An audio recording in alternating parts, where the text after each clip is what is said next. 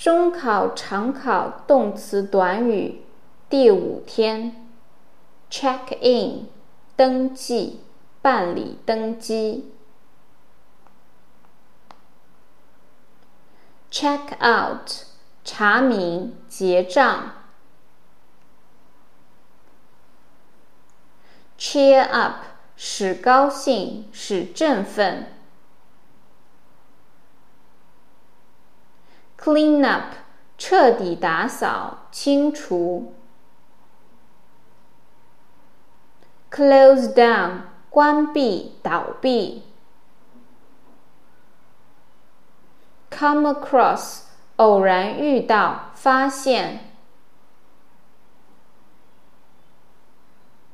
come along，赶快、跟随、进展。